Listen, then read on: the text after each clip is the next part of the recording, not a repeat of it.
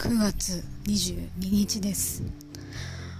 え私は普段物をひっつける糊はあの修正テープみたいにして使うテープ糊を使っているんですが、えー、これが最近調子があんま良くなくてあのテープがやたらたるんだりねじくれたりするんですよ。でしかもそのねじれっていうのがなんかこから出てくるか分かんない。なんか意味わからんねじれ方するんですよ。なんかちょっとたるんだ隙になんかいつの間にか半周ねじれてるみたいな。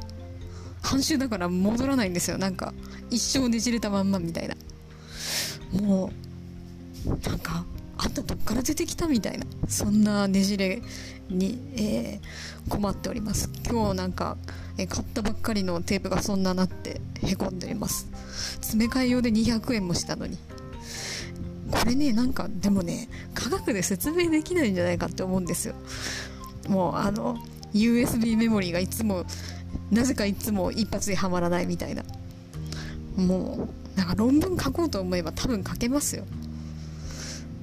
まあそれは分かんないですけどでもこの世の中にはまだまだ分からないことがきっとこんな風にたくさんあるのですね。